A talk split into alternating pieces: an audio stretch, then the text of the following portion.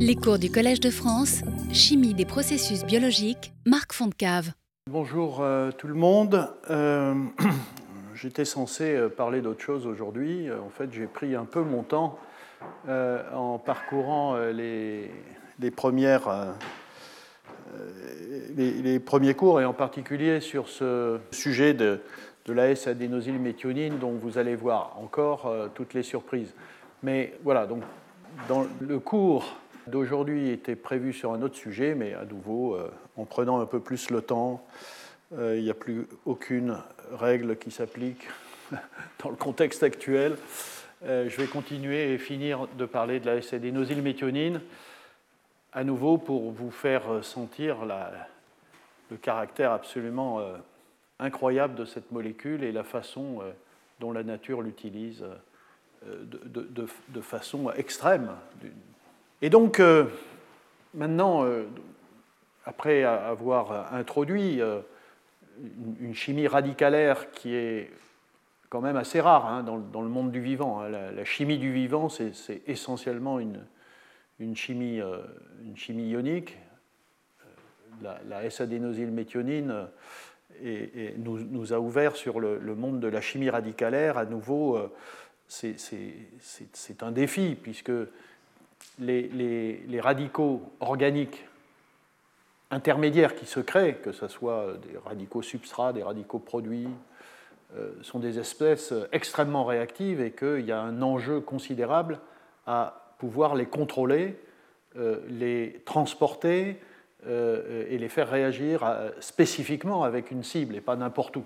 Hein. donc c'est vraiment une très très grande difficulté. Mais si la nature a choisi ça, c'est bien parce que ce sont des outils chimiques d'une très grande utilité et que pour certaines réactions, eh bien, euh, les, mécanismes ioniques ne fonctionnent pas et ce sont des mécanismes radicalaires qu'il faut mettre en œuvre. Et alors dans le cas de la SAM, voilà, le dogme il est là, jusqu'à il y a très peu de temps. C'est euh, la S-adénosylméthionine, lorsqu'elle est fixée à ce fer soufre, elle se casse ici. Et ça donne ce radical qui fait euh, toute la chimie des, des, enzymes radicales SAM. Eh bien, je vais vous montrer que ce n'est pas vrai, que ce n'est plus vrai, et qu'il y a toute une série de développements euh, radicalaires qui ont été mis euh, à jour euh, tout à fait récemment. Et le premier exemple, c'est voilà, la biosynthèse de la diphthamide. Qu'est-ce que c'est que la diphthamide? C'est ce dérivé d'histidine qu'on trouve sur cette protéine, EF2. EF2, c'est un facteur d'élongation euh, présent euh, chez l'homme. Euh, et il s'avère qu'elle est importante, cette diphtamine, parce que c'est la cible d'une bactérie, qui est Corynebacterium diphtheriae, qui est responsable de la diphtérie, qui émet cette toxine, la toxine diphtérique, et que cette toxine s'attaque spécifiquement à cette diphtamide et en particulier à travers euh, euh, une modification, une ADP ribosylation qui déclenche une inactivation de ce facteur d'élongation et ça a un effet évidemment toxique. Je ne vais pas parler de l'effet de cette bactérie, je vais parler de euh, la, modification qui est introduite dans la diphthamine et cette biosynthèse est assez conservée chez tous les organismes, pas tout à fait exactement, puisque chez les eucaryotes, c'est cette enzyme 1, 2, 3, 4, 5, 6, 7 DHP, alors que chez les archées, par exemple, c'est 4 enzymes, 2, 5, 6, 7, et ici la 2 fait le même travail que 1, 2, 3, 4 chez les eucaryotes. Et il s'avère que la S-adénosylméthionine est impliquée dans les deux premières étapes. Euh, comme vous le voyez ici, cette, histidine est transformée à travers euh, euh, l'introduction d'un aminocarboxypropyle, c'est-à-dire cette partie-là de la SAM, et ensuite, il y a une méthylation, euh, euh, euh, enfin, plusieurs méthylations sur l'amine et formation d'un ester, puis ensuite hydrolyse et amidation pour donner la, la diphthamine. Mais je m'intéresse aux deux premières étapes. La deuxième, des pH 5 hein, chez les eucaryotes et archées, est, classique, c'est juste une méthylation standard ionique. Donc je, reviens à, à, ça. Alors, Ici, euh, vous voyez, introduire, créer une liaison carbone-carbone là sur une histidine, ça ne marche pas avec un mécanisme ionique. C'était assez évident qu'il ne pouvait pas y avoir une chimie ionique ici. Et, en même temps, cette, cette, DPH2, alors ici c'est assez pratique de travailler sur cette enzyme 2 euh, qui euh, résume quatre enzymes, donc il y a eu beaucoup de travail plutôt chez des, des archées.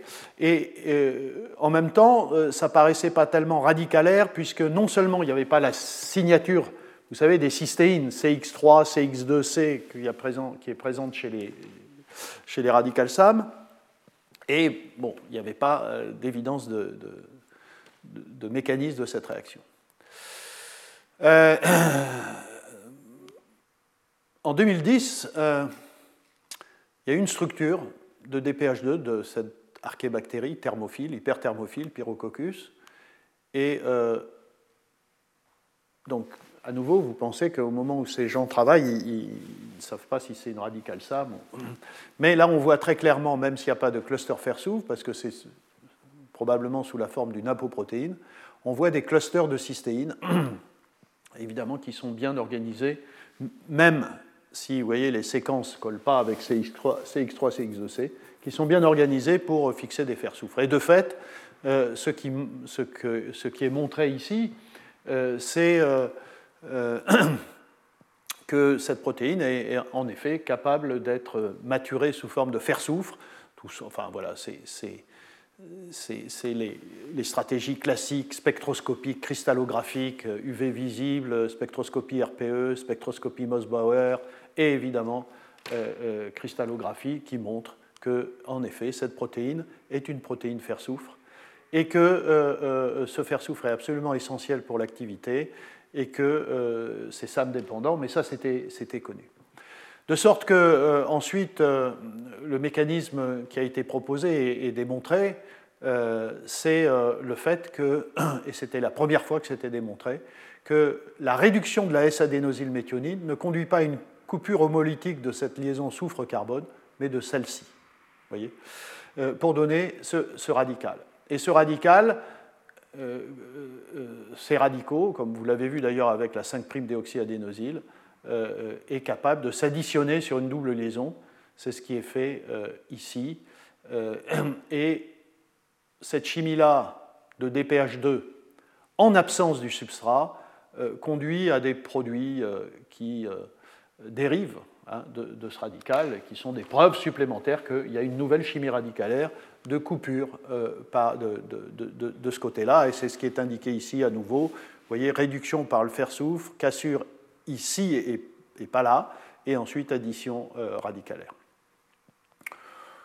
Bon, euh, en 2018, euh, un, certain nombre de structures, de comparaisons de structures radicales SAM classiques et de structures de la DPH2, je ne vais pas rentrer dans le détail, mais ont essayé de, comprendre sur le plan structural pourquoi, ce n'est pas, absolument évident, pourquoi dans un cas la cassure se passe ici et pourquoi dans l'autre cas elle se passe là, euh, du point de vue structural, ce, n'est pas, tout à fait évident. Mais en tout cas, euh, ce travail, là, vous voyez, dans cet article de, Science en 2018, montre qu'un euh, exemple euh, d'un DPH, enfin, DPH2 maintenant qui n'est plus sous forme simplement apoprotéine, mais qui a non seulement le, le 4 fer 4 soufre, mais aussi la S-adénosylméthionine. Donc, en dépit du fait que, vous voyez, les séquences n'ont rien à voir avec une radicale SAM et que l'organisation générale de la protéine n'a rien à voir avec une radicale SAM, on est dans une chimie de type radical SAM euh, avec euh, un intermédiaire où la SAM est fixée au fer soufre, comme dans les choses classiques. Et dans ce travail-là, ce qui est intéressant, c'est à nouveau par les outils, euh, je dirais, de la chimie biologique euh, euh, mécanistique, avec les outils du marquage spécifique, des outils de, cinétique rapide, de, piégeage d'intermédiaires et, d'analyse spectroscopique, en particulier RPE et, et, et, Andorre et à l'aide de mutants dirigés aussi. Enfin, je veux dire, tout l'assemblage, c'est tout ce qu'il y a dans, cet article, euh, ce qui est tout à fait intéressant et qui valide le mécanisme. Aujourd'hui, l'enzymologie, c'est ça, hein, c'est aller très très loin dans la, détection et la caractérisation d'intermédiaires réactionnels. Et ici, dans ce cas-là, il, il, y a deux intermédiaires qui sont détectés. un dans des, temps très courts, vous voyez, deux secondes, et un peu plus loin, un deuxième intermédiaire. Et si vous mutez l'histidine euh, alors, laquelle? L'histidine. Euh, ah oui, oui, bien sûr. Euh, ça, c'est en présence du substrat. Hein. Vous voyez, il y a, l'enzyme de synthèse, il y a le substrat avec son histidine qui va être alkylé, la SAM, le dithionide, parce qu'il faut toujours un électron. Vous vous souvenez, le fer soufre doit être réduit pour envoyer un électron dans la SAM pour qu'elle se casse en deux. Et, et, vous voyez ici que lorsque euh, on, mute l'histidine substrat en alanine. À ce moment-là, le deuxième intermédiaire ne peut pas se former et euh, le premier intermédiaire euh, est stable, est stable parce qu'il n'a pas un substrat à attaquer. Et là aussi, je ne rentre pas dans le détail, mais avec des marquages, les mécanismes qui sont proposés, les intermédiaires qui sont proposés sont les suivants. Alors, on voit que l'intermédiaire 1 est un cluster fer-soufre dans lequel euh, euh, il n'y a plus de SAM, mais euh, il y a, l'aminocarboxypropyle, qui est le produit de la cassure de SAM, donc la partie 5'-déoxy adénosyle et soufre est partie. Mais ce n'est pas ce radical-là qui n'a pas été observé dans ce contexte. Donc, d'une certaine façon, comme c'est souvent le cas, et vous l'avez vu, ces radicaux sont contrôlés par le cluster fer-soufre, et c'est bien ce qui se passe ici. Au fond, ça, c'est ce radical-là euh, fixé euh, sur le fer. Et euh, ensuite, avec tous les marquages qui modifient les, signaux, la proposition qui est faite, c'est que l'intermédiaire 2, ici, c'est l'intermédiaire dans lequel, et notamment avec ce radical-là, qui est couplé à cet hydrogène et qui fait ce doublet-là. Euh, et donc euh, c'est le produit de la réaction de euh, ceci avec l'histidine. Et évidemment, quand il n'y a pas l'histidine, ce truc-là est plus stable. Voilà, voilà un peu le type d'étude. À nouveau, le mécanisme de la diphthamide, réduction et cassure ici et pas là, formation de, de ce radical contrôlé sur le fer-soufre, attaque sur l'histidine, intermédiaire 2, et ensuite, euh, après perte d'un électron, production euh, de l'intermédiaire qui ensuite va être méthylé pour faire la diphthamide. Euh, ici, dans ce papier, dans Biochemistry, en 2019, vous voyez, c'est très récent, nouvelle structure, et dans ce cas-là, la protéine est avec son substrat. C'est assez joli quand on est dans ce domaine de l'enzymologie de des, des modifications de, macromolécules, que ce soit des protéines ou des, ou des ARN. Euh, évidemment, c'est un défi d'avoir euh, des structures cristallographiques de l'enzyme avec son substrat, son substrat étant une macromolécule.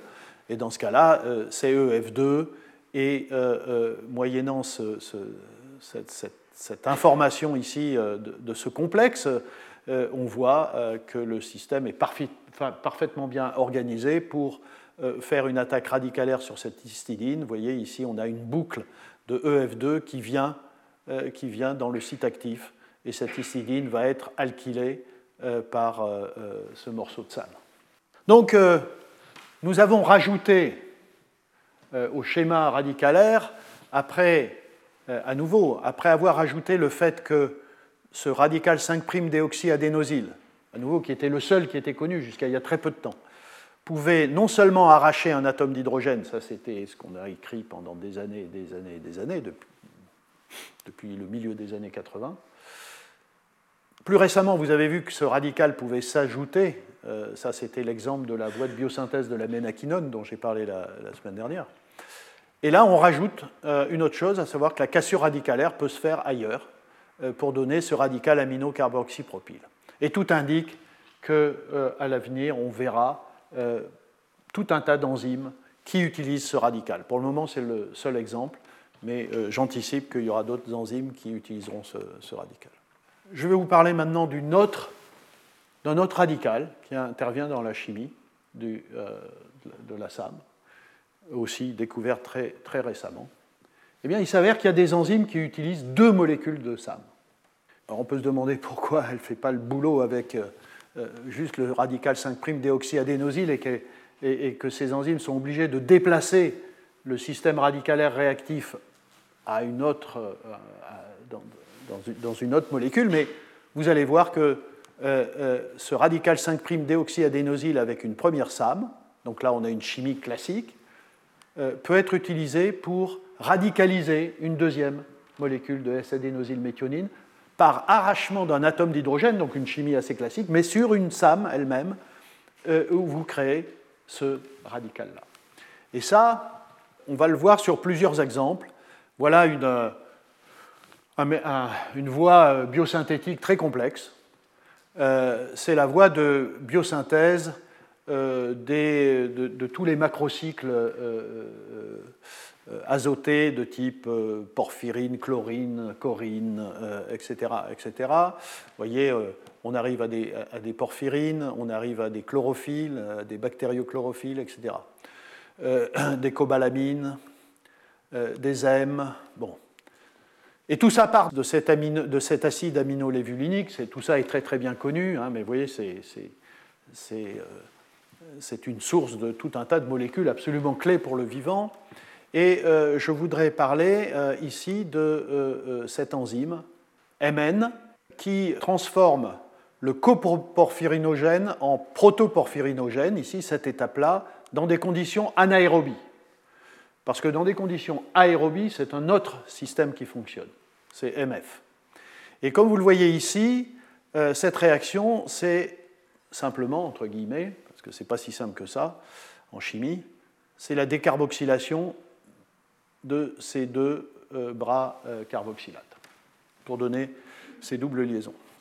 Alors ça, vous voyez, je crois que c'est la... Je vous avais parlé d'une structure qu'on avait faite à Grenoble sur I2 une des toutes premières, mais la toute première euh, structure aux rayons X d'une radicale SAM, c'est celle-là. Euh, à l'époque où on ne savait pas encore très bien comment tout ça fonctionnait, et euh, de façon très surprenante à ce moment-là, et sans rien comprendre, cette structure montrait l'existence de deux S-adénosylméthionines, vous voyez, assez proches les unes des autres, une fixée au cluster 4 fer 4 soufre, classique, et puis une pas très loin, euh, euh, interagissant avec toute une série d'acides aminés. Euh, et la question, c'est, au fond, pendant longtemps, quel était le rôle de cette deuxième SAM Ce qui a été proposé au début, c'est la chose classique. pendant longtemps, ça a resté le mécanisme. La première SAM euh, fait, un arrachement radicalaire ici, euh, fait ce radical intermédiaire, décarboxylation et perte d'un électron, et on arrive à la double liaison.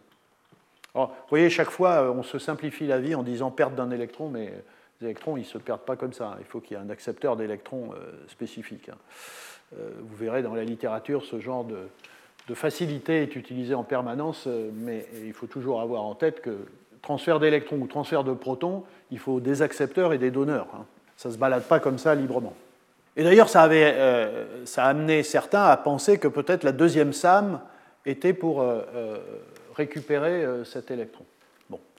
En réalité, ce n'est pas du tout ça qui se passe, et notamment avec à nouveau des, réactions de marquage, et notamment lorsque la S-adénosylméthionine est marqué ici euh, avec du deutérium, c'est-à-dire CD3, on observe conforme ADO-D, c'est-à-dire le produit d'arrachage par ADO-point donne ces atomes de deutérium. Donc là, c'était la preuve que ADO-point tapait euh, sur ce, ce, méthyle. Il s'avère que aussi pendant les réactions, euh, et, vous voyez, ça c'est des choses très très récentes, vous voyez, on passe de 2003 à 2019, hein, il a fallu du temps avant de comprendre ça, donc tout ça est très récent. Au cours de la réaction, euh, ils ont observé un, sous-produit, euh, euh, une sorte de, bavure du système, mais où on voit la S-adénosylméthionine accroché ici à la, au cycle, au macrocycle, et qui indiquait une addition de ce CH2 ou CH3 sur la double liaison. Et donc le mécanisme qui a été proposé, c'est le suivant. Euh, la première SAM fait ado, point, arrachage d'un atome d'hydrogène sur la deuxième SAM, et c'est cette deuxième SAM radicalisée qui arrache un atome d'hydrogène euh, pour donner l'intermédiaire qui va conduire à la décarboxylation et à la formation de la double liaison. Alors vous pouvez me demander euh, pourquoi ce n'est pas ado point qui fait le boulot directement sur le substrat, ça serait exactement la même chose, pas de réponse. Euh, en tout cas, c'est comme ça que euh, cette enzyme a choisi de, fonctionner. Et en fait, ce produit vient du fait que l'enzyme continue un peu à tourner in vitro, et comme maintenant il y a une double liaison ici, euh, ce CH2 point peut réagir avec cette double liaison, et c'est ce petit produit là qui était minoritaire qui explique, enfin qui est en faveur aussi de, de ce type de radical qui intervient de façon intermédiaire. Je rajoute que ce radical n'a jamais été vu directement, hein, d'accord. Et donc euh, ça exprime aussi, même si c'est artefactuel, hein, parce que d'une certaine façon c'est artefactuel, ça évidemment, l'enzyme in vivo ne, fait pas cette chimie-là, c'est un artefact de, la chimie in vitro, comme ça arrive euh, parfois, euh, évidemment, mais ça exprime quand même que ce type de radical peut aussi bien faire un arrachement d'atomes d'hydrogène, et c'est ce qui fait probablement dans la chimie normale de cette enzyme, mais aussi s'additionner à des doubles liaisons. Donc on peut imaginer aussi demain des découvertes d'enzymes qui utiliseront ce, radical pour faire euh, ce type de, chimie. Un autre exemple, c'est les enzymes de dégradation des M. Hein, euh, lorsque la bactérie, par exemple, l'organisme euh, veut dégrader des M, ce qui est parfois nécessaire, donc vous avez deux systèmes. Vous avez l'hème oxygénase qui dégrade l'hème en biliverdyle.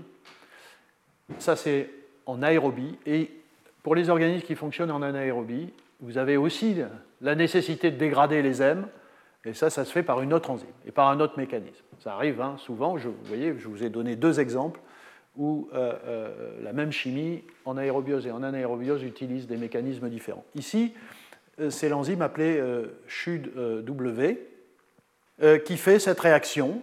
Et autant l'hème oxygénase est une enzyme à faire, autant euh, euh, cette enzyme CHUW est fer indépendante. enfin, c'est ce qui était indiqué il y a quelques années. Eh bien, euh, juste euh, et en allant euh, très vite, vous montrer que, en réalité, cette protéine est une protéine qui utilise la SAM et qui utilise deux molécules de SAM. Le substrat, c'est cette molécule. Il y a deux molécules de SAM, deux sites de fixation différents, et il y a un centre 4 fer 4 soufre qui fait ado point, et ce ado point sert à créer ce radical. Et c'est ce qui est indiqué ici. Une fois que vous avez formé ce radical, il s'additionne sur cette double liaison. Et vous voyez que là, on a une véritable preuve que ce radical-là s'ajoute à une double liaison. Ce n'est pas comme dans le cas précédent où c'était un accident, un artefact. Ici, c'est la vraie chimie. Euh, et ensuite, je ne détaille pas, mais euh, euh, ce, ce, CH2-là finit ici à travers toute une série de réorganisations radicalaires. Et là aussi, je, n'ai pas le temps de rentrer dans le détail. Vous voyez, tout ça, ce sont des euh, résultats très récents euh, qui sont maintenant établis euh, sur des systèmes qui étaient connus depuis très très longtemps et qui étaient mal interprétés et mal analysés. Dernier exemple sur cette chimie-là, là aussi très récente, ce sont, c'est l'enzyme qui s'appelle NOS-N, qui est euh, impliqué dans la biosynthèse de, euh, de, la nosieptide, qui est ce peptide, ou celui-là. Non, c'est celui-là, pardon. Euh, ça, c'est un intermédiaire. C'est un produit naturel, c'est un, c'est un macrocycle, vous voyez, ici, et ça a des propriétés antibiotiques contre ces bactéries. Et donc c'est pour ça que les gens étudient euh, ce type de peptides, on étudie la biosynthèse. Et ici, dans ce cas-là, il y a une enzyme qui est radical SAM, c'est NOS-N, qui intervient dans cette étape-là. Vous voyez, il y a, eu l'introduction d'un tryptophane ici. Vous avez un carboxylate à côté, un glutamate, et euh, il y a une chimie qui lie les deux pour former ce cycle. D'accord? Donc la question qui se pose, et on, revoit ça ici euh, de la même façon, vous voyez un, carboxylate là, euh, un tryptophane, et ensuite on, ferme le cycle. Et là aussi, vous pouvez comprendre assez facilement que l'introduction ici de liaison enfin carbone-carbone sur un cycle aromatique du tryptophane, c'est probablement pas une chimie euh, ionique et donc euh, on va euh, impliquer des, systèmes radicalaires. Bon, il y a tout un tas, bon là je ne vais pas rentrer dans le détail, mais là aussi vous voyez des, choses très très récentes avec des analogues de substrat, avec des, molécules marquées, enfin, etc., etc. Je vais juste vous montrer le, mécanisme. Le mécanisme est le suivant. vous avez euh, euh, la deuxième SAM, parce qu'il y a deux SAM, qui forment ce, radical. Il s'ajoute sur le tryptophane, et là aussi, à travers tout un tas de réorganisations et de fragmentation de ce, radical, vous avez créé le lien. alors, excusez-moi. Oui, voilà.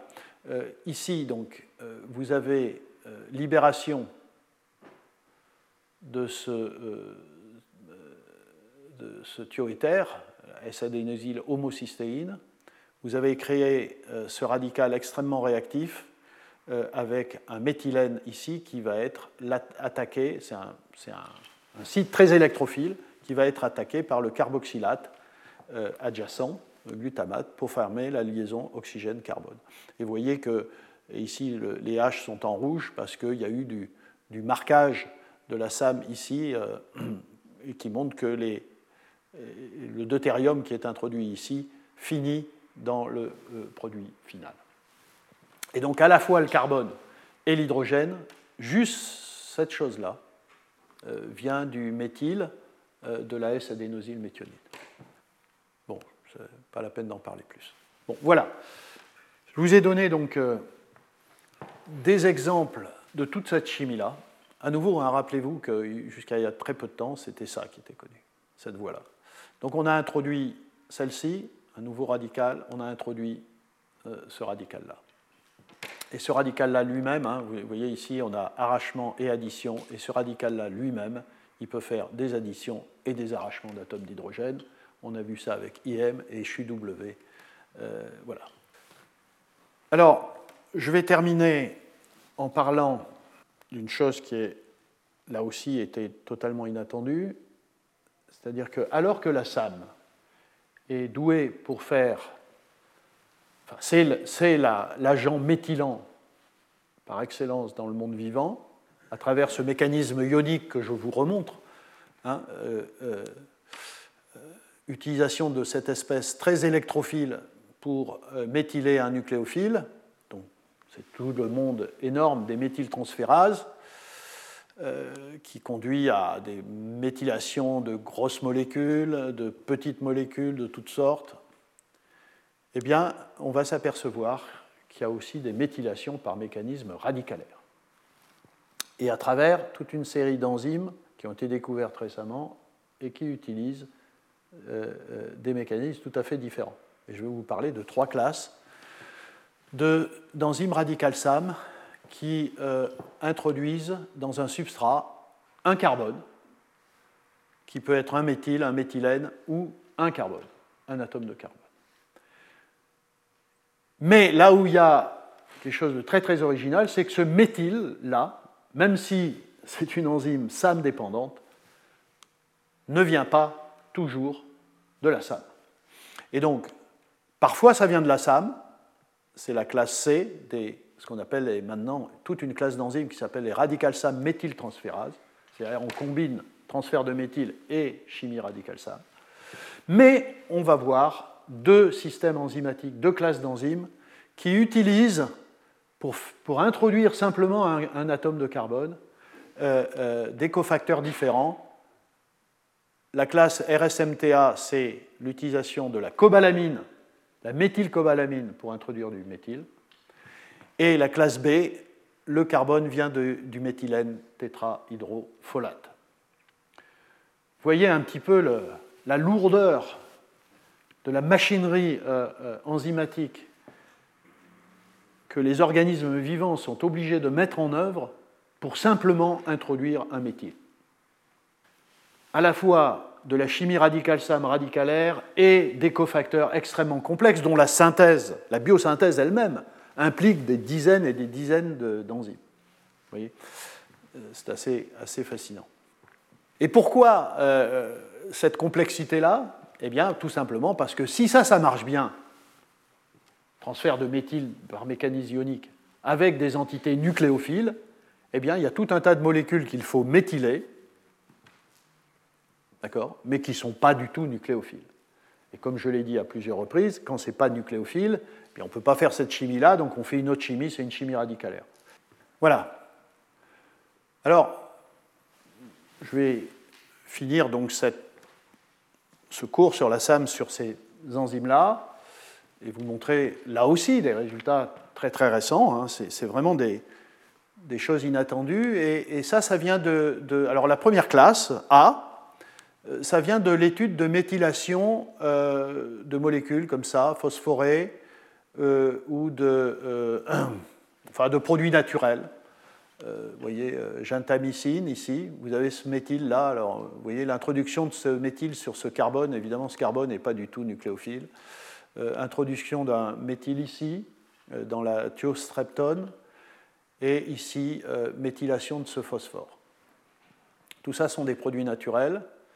Et le cofacteur additionnel dont on a besoin, c'est la méthylcobalamine. Alors, vous reconnaissez la cobalamine parce que je vous l'ai montré x fois, et il y a différentes formes de ce cofacteur, et il y en a un où le méthyle est accroché à ce cobalt, et la liaison cobalt-méthyle est assez faible et se casse de façon homolytique pour donner un CH3 point.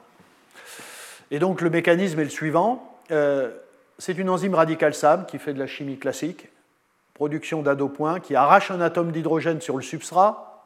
Vous voyez, par exemple ici, il y a un H ici qui va être arraché pour faire un radical.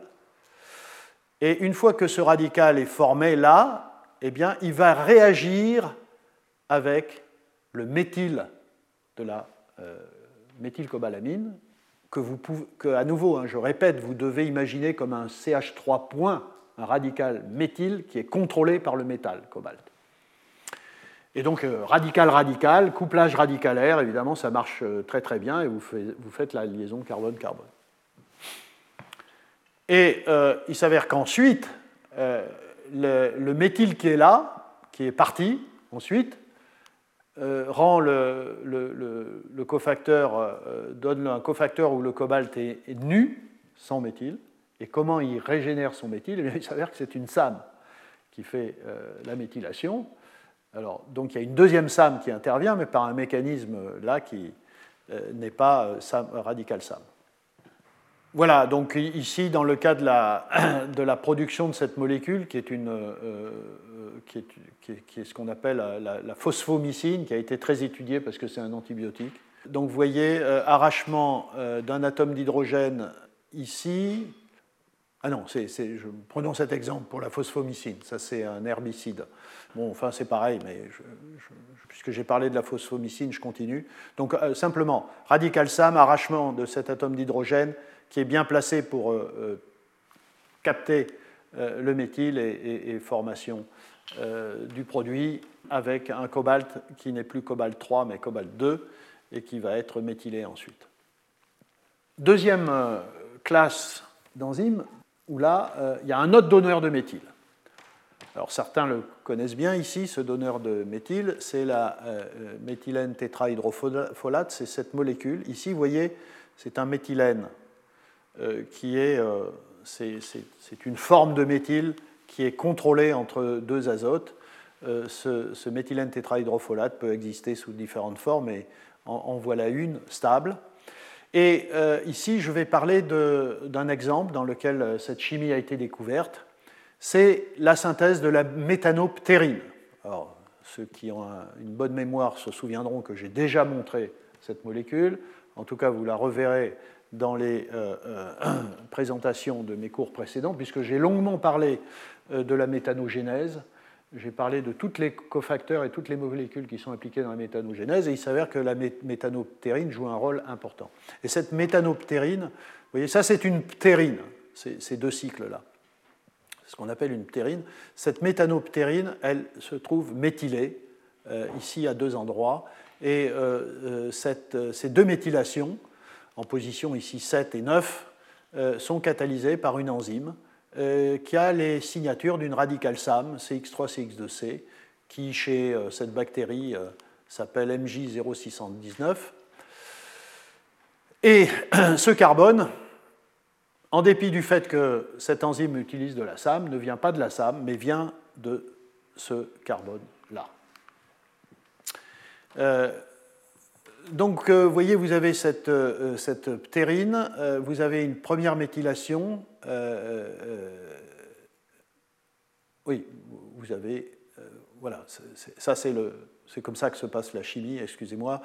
on part de du GTP pour donner cet intermédiaire ptérine qui est méthylé avant qu'on rajoute les bras ribosyl phosphate. Euh, voilà comment ça se passe. Donc euh, là aussi, je, sans, vraiment rentrer euh, dans, le détail, souvenez-vous donc que le substrat c'est celui-là, il est ici.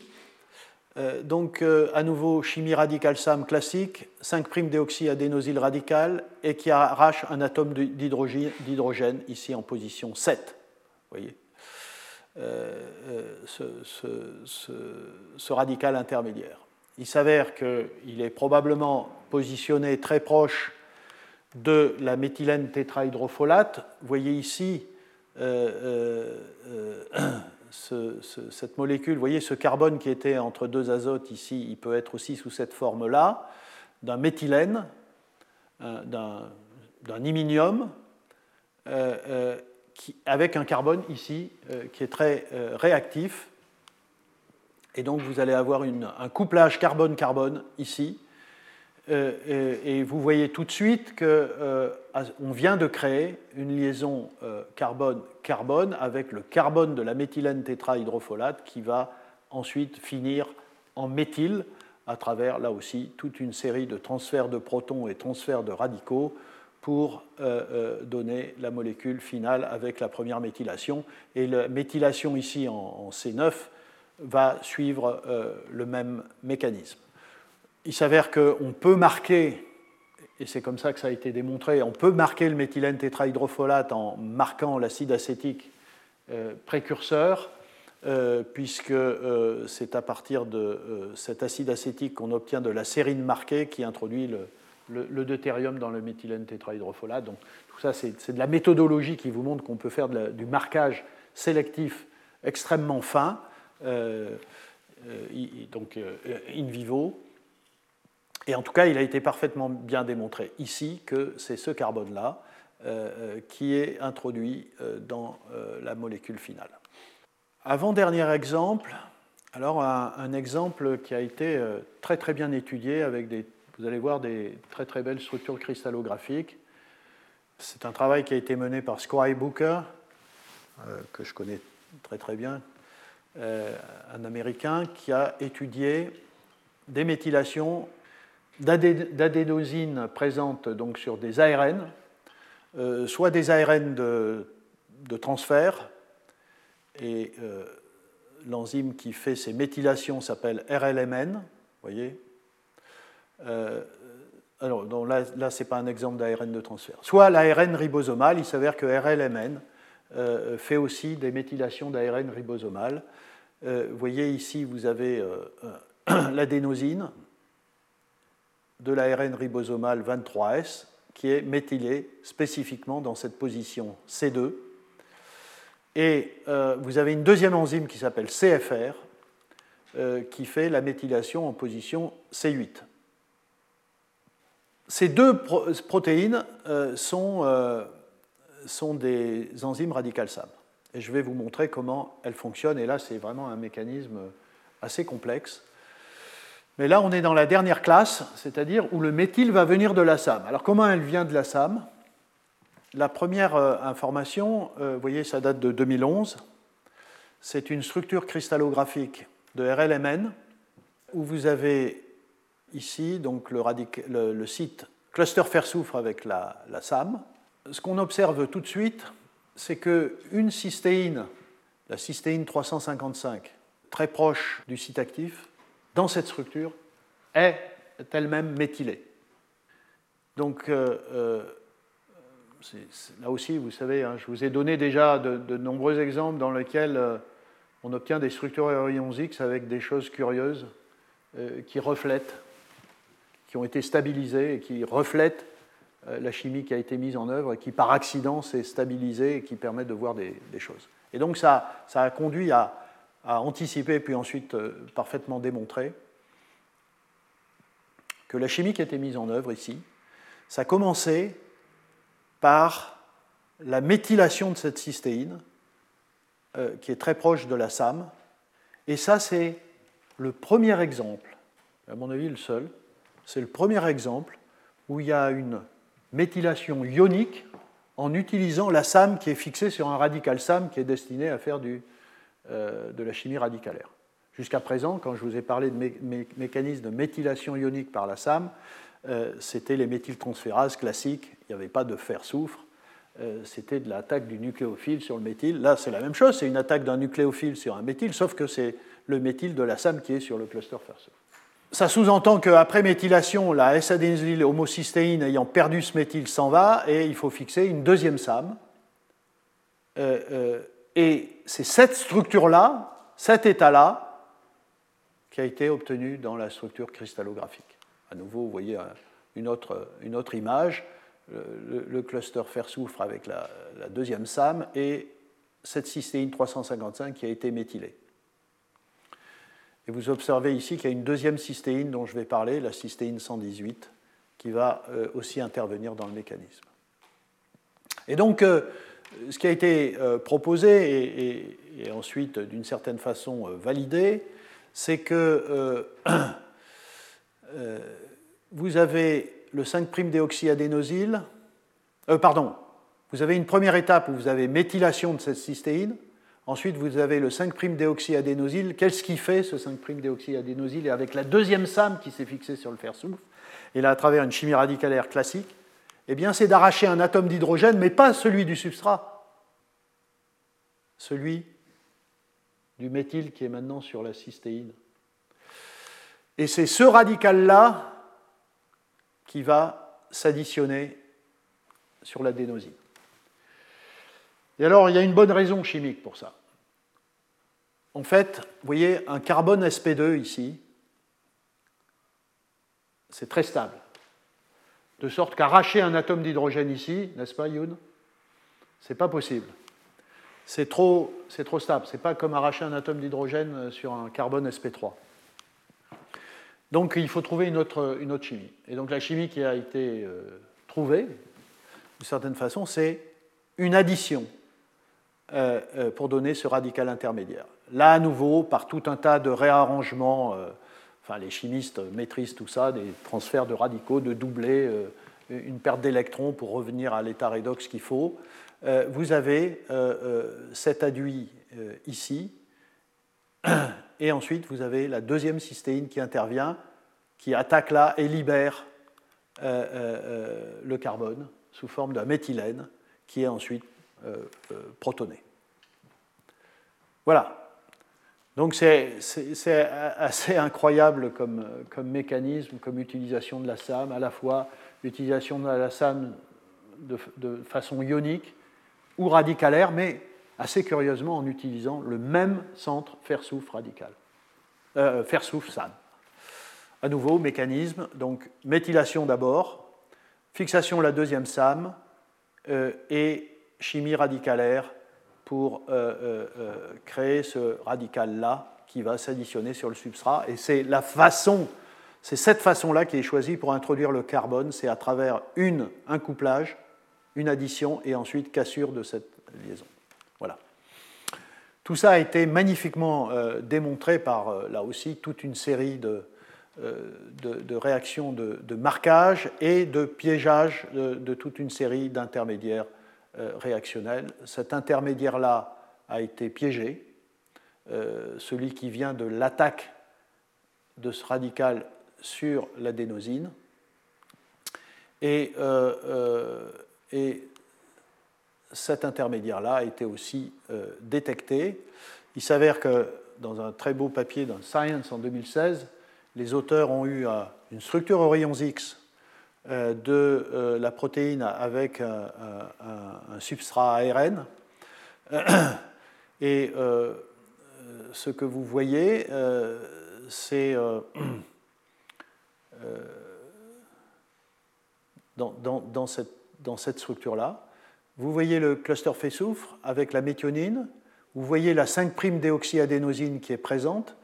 Euh, donc, euh, cette molécule est toujours là. Euh, la méthionine, parce que là je ne l'ai pas écrit, mais la méthionine est le produit aussi de, cassure. Et vous avez cette cystéine qui est accrochée au substrat. Et donc, c'est la preuve qu'en effet, au cours du mécanisme, vous avez un complexe covalent entre l'ARN et la protéine. Je vais terminer là-dessus. C'est le dernier exemple. C'est une enzyme dont j'ai beaucoup parlé dans le passé. Et donc je vais vous montrer euh, comment un atome de carbone nu, sans hydrogène, finit dans, un cofacteur euh, métallique complexe, un des plus complexes qui existent en chimie bio-inorganique. Donc c'est la nitrogénase. Vous savez donc que cette enzyme est une enzyme clé de l'homéostasie euh, de la planète, en l'occurrence, puisque c'est l'enzyme qui euh, fixe l'azote euh, pour donner de l'ammoniac, d'une très très grande complexité. C'est un cluster fer-soufre très complexe. Et très récemment, il a été montré que cet assemblage de fer et de soufre est non seulement fixé à la protéine par une histidine simplement et une cystéine euh, aux deux bouts, comme ça, mais contient au milieu un atome de carbone, un carbure, C4-, plus de protons. Il a, fallu beaucoup de temps pour, euh, pendant longtemps, jamais personne n'a imaginé que c'était un atome de carbone, donc euh, si vous regardez l'histoire de la nitrogénase, vous verrez que les gens sont restés avec des atomes d'azote, des atomes de soufre, des atomes d'oxygène, enfin, etc. C'est du carbone. Et tout récemment, euh, euh, on a montré, il a été montré notamment par un magnifique euh, travail de Marcus Riebe aux États-Unis, que ce carbone qui était introduit ici était introduit grâce à une enzyme qui s'appelle NIFB, qui est une enzyme radicale SAM, qui a bien la signature d'une radicale SAM, qui, fixe un cluster 4 fer 4 soufre pour faire la chimie radicale SAM. Mais cette enzyme a un deuxième site où elle peut fixer deux clusters 4 fer 4 soufre qui sont les substrats. Vous voyez que pour introduire un. parce que ça arrive à la fin, hein, cette, euh, cette introduction d'atomes de carbone.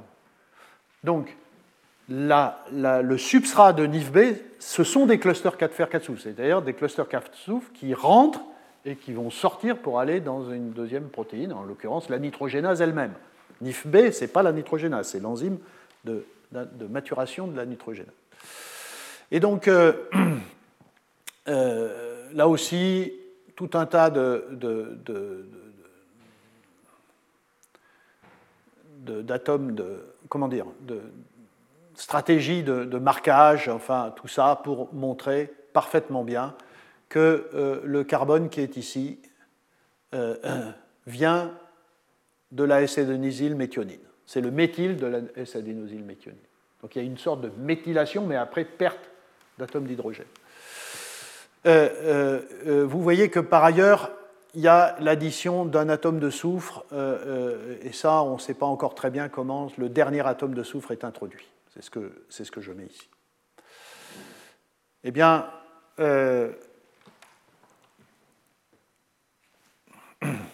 c'est pas encore sorti, mais il s'avère qu'il y a une structure qui est sous presse, qui va sortir dans Gavant Chemistry. Vous voyez, je vous, parle vraiment de choses tout à fait récentes. Il y a une structure aux rayons X qui a été obtenue, toujours par Marcus Ribbe, euh, où on voit euh, le site, le 4 fer 4 soufre de la radicale SAM, mais on voit aussi les deux clusters substrats. Ils sont rentrés. Et, alors je ne me souviens plus s'ils les ont introduits euh, exprès ou si. bon, enfin, en tout cas, c'est une structure avec les substrats 4 fer 4 soufre. Et ce que vous observez, c'est qu'ils sont très proches les uns des autres. Alors, le radical SAM, il a une structure euh, classique, hein, vous voyez, avec trois cystéines, euh, et c'est bien le CX3, CX2C, et puis un atome de fer euh, ici qui pointe vers les substrats fer-soufre. et les substrats fer-soufre ont, une coordination avec des cystéines et puis un avec une histidine.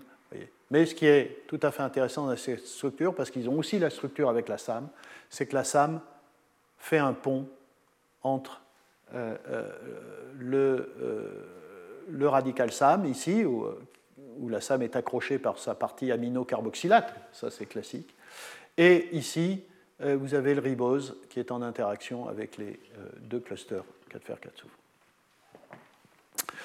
Voilà, et donc ce qui est proposé aujourd'hui, même si les détails ne euh, sont pas euh, très très bien connus, c'est que, euh, et là aussi ça vient des, réactions de, marquage, la SAM va d'abord être utilisée pour faire une méthylation classique sur un soufre d'un cluster fer-soufre et ensuite, et il faut le faire trois fois, euh, vous allez avoir euh, un arrachement d'atomes d'hydrogène de ce méthyle, et vous allez le faire trois fois parce qu'il y a trois atomes d'hydrogène à arracher.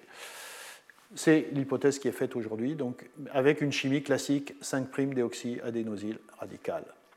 Arrachement, arrachement, arrachement, transfert d'électrons. Euh, et donc, on est comme dans la chimie que je vous ai indiqué pour RLMN et CFR. Donc ce sont euh, des cas où vous avez l'introduction d'un atome de carbone grâce à une radicale SAM. Ici, ce sont des méthyles, ici, c'est un carbure, euh, qui utilise la SAM pour la chimie radicalaire et la SAM pour l'introduction du méthyle. Voilà.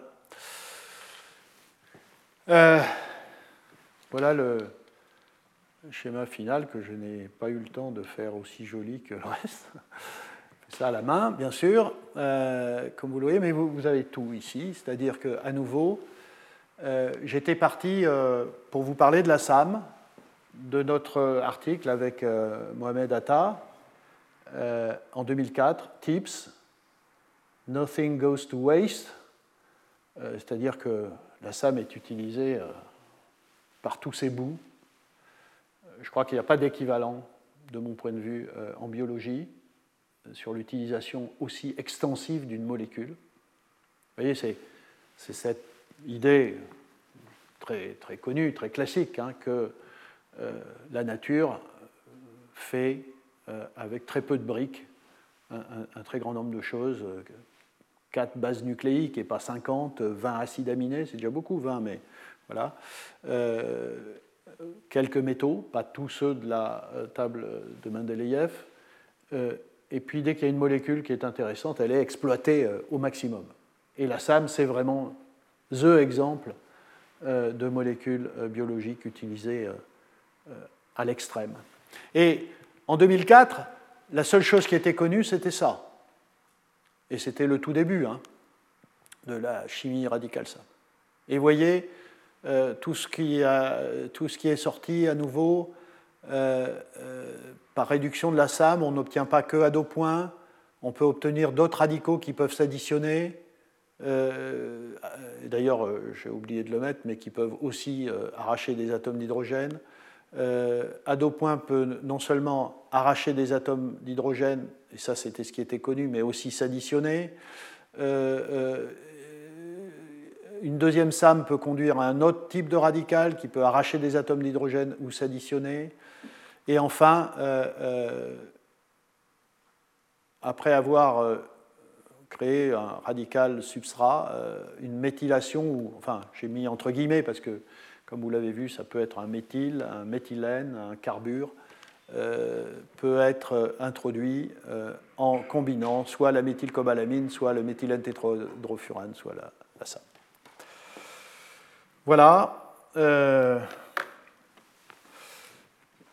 voilà, c'est ce que je voulais euh, vous raconter. J'ai pris beaucoup de temps, mais bon, j'ai une certaine, euh, comment dire, une certaine affection, je dois dire, pour cette molécule, pour avoir contribué à ce, domaine il y a quelques années. Mais, à nouveau, je pense que c'est un exemple à nouveau très très très très intéressant d'exploitation d'une molécule euh, à l'excès. Et euh, donc, euh, je vais m'arrêter là. la semaine prochaine, vous aurez la chance d'entendre deux exposés, puisque je vais parler d'un autre type de réaction, ce qu'on appelle des, enfin, donc des oxydations en absence d'oxygène. Et à cette occasion, Muriel Lombard nous parlera d'une question euh, euh, qu'elle traite, qui est euh, un exemple de, métabolisme anaérobie dans lequel il se passe des modifications oxydantes. Et donc, comment faire des oxydations quand le milieu est super réducteur et sans atome d'oxygène, puisqu'il n'y a pas d'air. Donc, c'est ça qu'on traitera la semaine prochaine et ça sera le dernier cours de cette série. Et je vous remercie. Retrouvez tous les contenus du Collège de France sur www.colège-2-france.fr.